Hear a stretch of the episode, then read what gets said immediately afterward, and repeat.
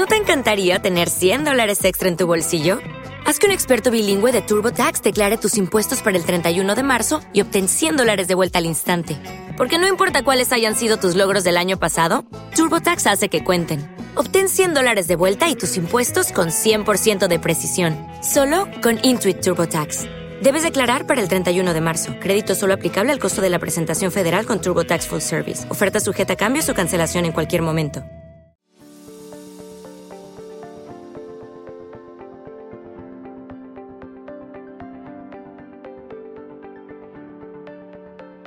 Bienvenidos a Cómo Soy, conversaciones privadas y en profundidad con los mejores profesionales del mundo de la salud integrativa. Son dos de las personas más sabias que conozco, porque a veces hablan con determinación, pero muchas otras lo ponen en duda todo. Cuestionan a todo el mundo, pero se ríen mucho, mucho de sí mismos. Pueden ser haters y humildes a la vez. Os lo juro, eso existe. Lo que seguro que van a conseguir es que pienses y que repienses todas las teorías que tienes en tu cabeza y que a veces te cuestiones tus acciones y tu vida. Y esto es maravilloso porque eso será una terapia en streaming en toda regla. Siempre habrá salud, sea física o mental, y hoy vamos a hablar de autoestima a raíz del nuevo libro de Víctor, que es Autoestima Punk, que os lo recomiendo mucho, y vamos a contar algunas teorías que nos han contado sobre la autoestima. Víctor Pau, bienvenidos. Hola. ¿Qué tal? ¿Qué tal? Qué guay estar aquí, ¿eh? Nuestro primer día. Sí, es. Un temazo. Yo, yo casi me pongo a hablar de cómo es vivir sin autoestima. Pensaba que era el tema, no, no sobre la autoestima, pero bueno. Yo, de, hecho, siempre que veo a Víctor le, meto un rollo de mi vida, muy rápido para no aburrirle, porque mm, como buen TDA que es, mm, capto su atención mm, poco rato, ¿no? Y yo lo sé por mí misma, que también me lo capta un poco rato. Entonces hago Eso es porque tengo baja la autoestima. Y últimamente me pasaba mucho con él y pensé, coño, es que no solo por el libro, es que necesito ver la luz al final del túnel, porque es como todas las mierdas que te cuento mías, siempre termino haciéndote esta pregunta y tú me miras con una cara de, hostia, cómo me cansáis todos, de verdad, con el rollo de la autoestima.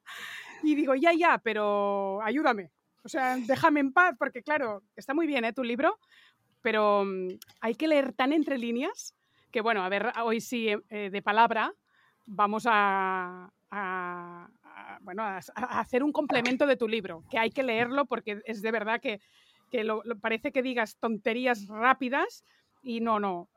Yo lo quería terminar para hoy y no lo he hecho expresamente porque ya me pasó con tu primer libro.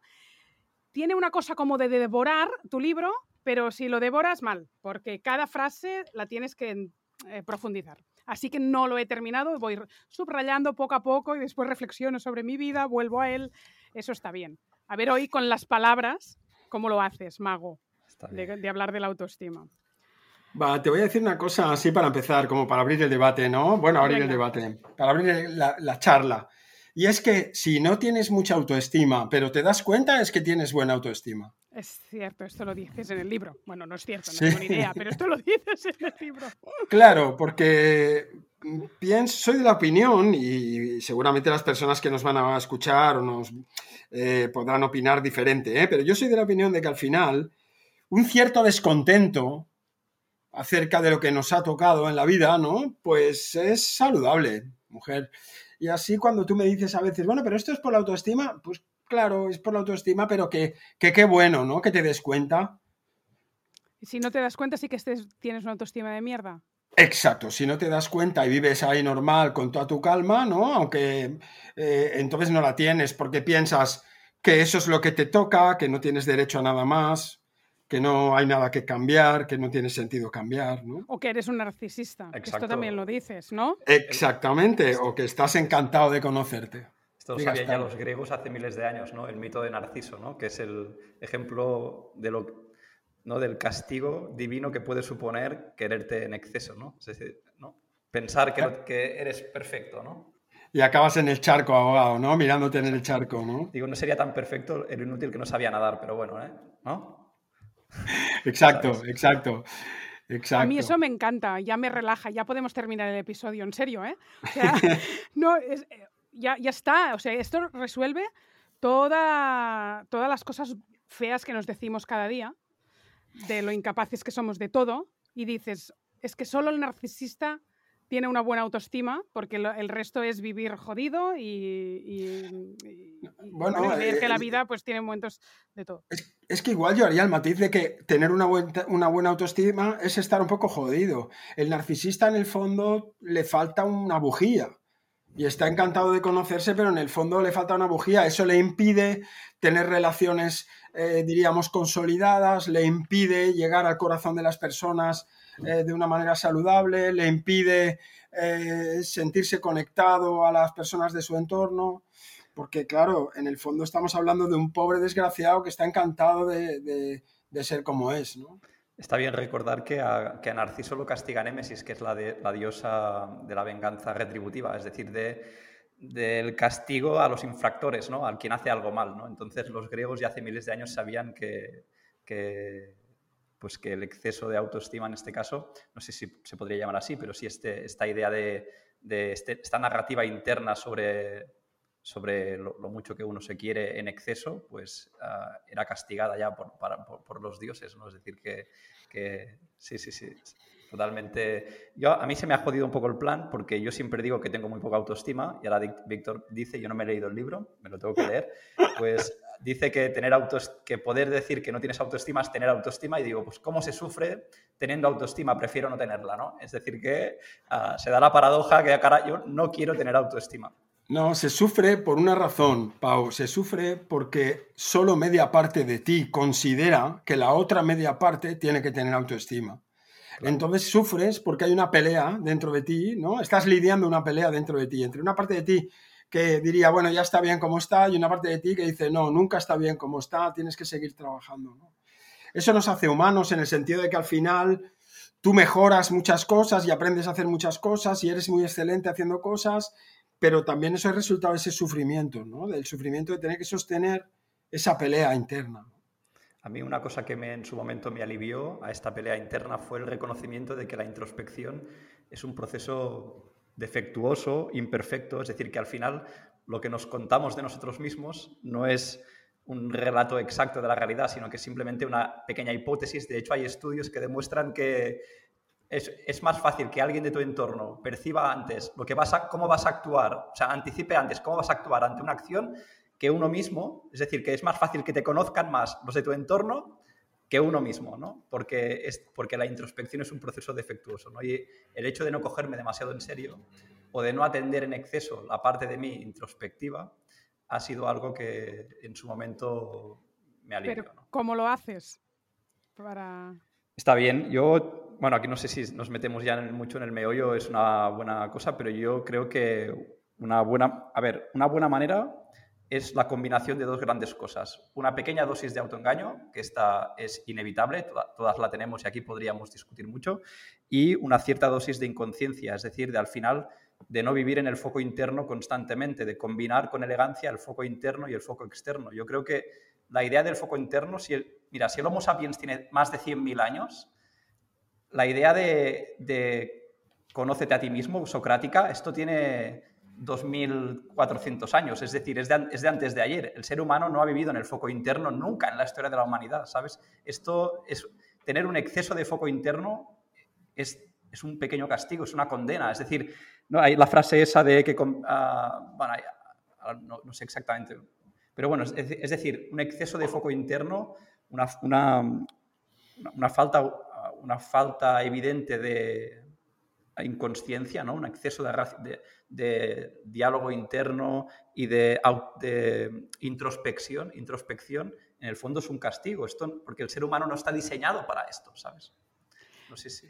Esto es muy, eh, perdona, perdona que os interrumpa. Esto es muy interesante porque estás dando la clave. No has leído el libro, pero qué bueno porque me estás dando la entrada perfecta, ¿no? Es que el libro lo escribisteis los dos juntos en todas las pajas mentales de histórica. Que nos hemos ido hablando, claro. Vamos hablando y nos hacemos unas pajas ahí. Derecho de autor, Pau, derecho de autor.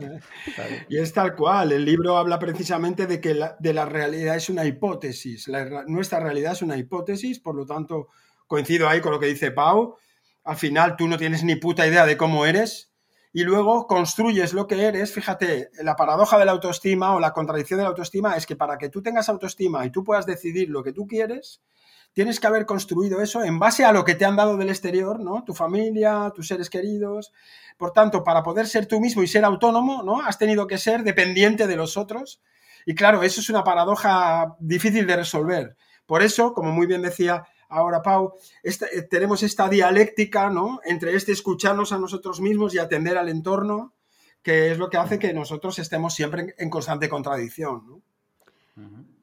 Me venía a la cabeza un dato que me dijo Antonio Valenzuela hace poco, preparando el webinar que haremos de, sobre el cerebro.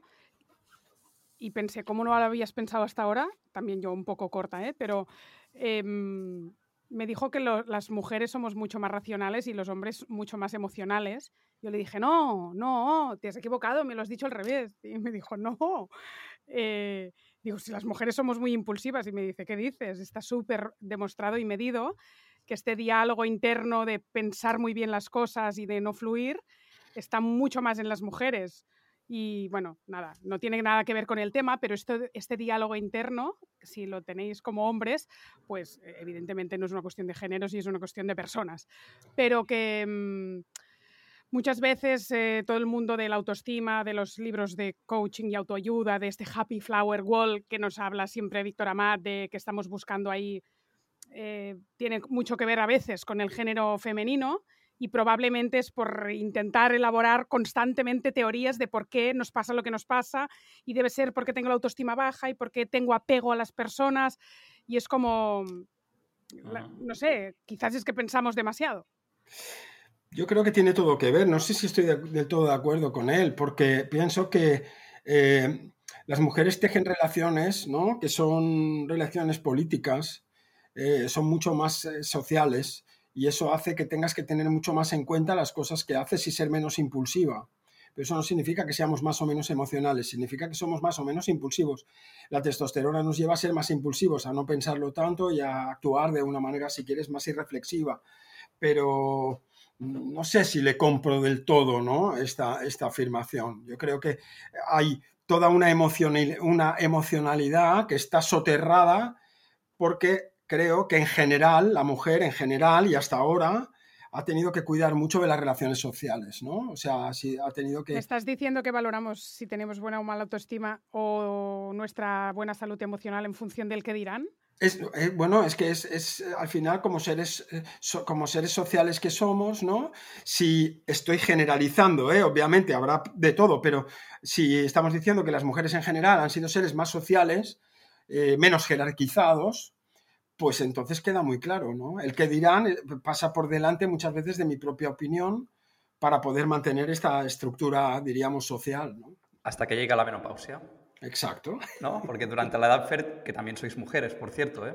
pero bueno, esto es el tema, ¿no? Mientras, eres, mientras estás en edad fértil, pues el reconocimiento de los demás tiene una, tiene una función, incluso me, me atrevería a decir evolutiva, ¿no? Que es pues gustar a, encontrar pareja, ¿no? lo que sea, lo, que sea, y que en parte pues, vendrá determinado por las hormonas. Está, por ejemplo, si nos ponemos en plan, pues desde un punto de vista biológico se sabe que los días del ciclo menstrual que los estrógenos están más altos, hay mucha más actividad del hipocampo, que es un área que se relaciona con la capacidad de socializar. ¿no? Es decir, que posiblemente las hormonas en este caso los estrógenos, que son mucho más abundantes en mujeres que en hombres, facilitan esta conducta de socialización y por, y por, lo tanto, en el fondo, de racionalización también sobre cómo debo actuar para poder ser uh, pues, reconocida, aceptada, e, etc. ¿Eso durante el ciclo menstrual, alrededor del ciclo menstrual, claro, Claro, sí, sí, sí. Y, pero claro, en la menopausia este efecto se pierde y de alguna manera te liberas pero te liberas ¿no? de, la carga hormonal, de la necesidad de gustar. ¿no? A mí me dicen a veces, la libido baja la, la, menopausia. Y digo, no, no, lo que baja es la necesidad de gustar. Te vuelves libre de elegir con quién vas a querer estar sin tener, que, sin, sin tener el peso de las hormonas que a veces te hacen estar con cualquier inútil, ¿sabes? Qué maravilloso, por favor, todas en menopausia toda la vida. O sea, de golpe tienes criterio.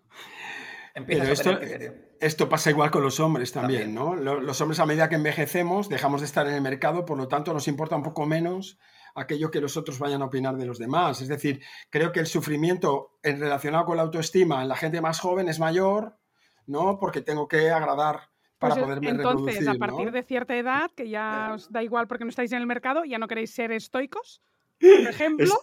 Ne- bueno, necesito yo- hablar a- de esto, ¿eh? O sea, no, os dejaré en paz, ¿eh? El único estoico que me gusta era Cristo, que jugaba en el Barça de Cristo estoico. Era el único estoico que me gusta. ¿Por qué era, por qué era, por qué era estoico? Oh, eh, estoico. Nada, nada, por el apellido, por el apellido. Era el apellido estoico. Cristo estoico. cada cosa. Bueno, ahora estaba pensando, no sé si dar a, a la gente de la comunidad la posibilidad que en Telegram mm, hagan un brainstorming de qué próximo tema dentro de seis semanas querría que hablaran Pau y Víctor. También os digo que ellos harán lo que les dé la gana, pero yo abro la veda a, a que digan temas que seguro que os inspira. La gente seguro que nos inspira. Y a mí me gusta mucho hacer esta comunidad nueva que tenemos, un poco work in progress, de escuchar, recoger y a ver qué necesidades tienen, siempre que queráis vinculadas al mundo de la salud. Hoy, sabíamos que hablaríamos de estoicismo y por ahí ha colado las hormonas femeninas Pau, que me parece maravilloso. O sea que siempre iremos eh, haciendo, bueno, desde el nutricionista y el psicólogo y los dos filósofos que dices, leo, eh, leo libros fáciles, tío, si, si a veces quedáis para hablar de la Biblia, ¿qué dices? Y, y- y leo libros fáciles, dice. Sí, sí, Uno de cada mil es fácil. Bueno, Pau, Víctor, gracias. Cuidaros Gracias a ti, gracias a ti. En nuestra comunidad encontrarás el episodio completo con información detallada, con los abordajes y los tratamientos detallados por parte de nuestros invitados. Entra en comosoy.es o en comets.cat para seguir aprendiendo y mejorando cada día.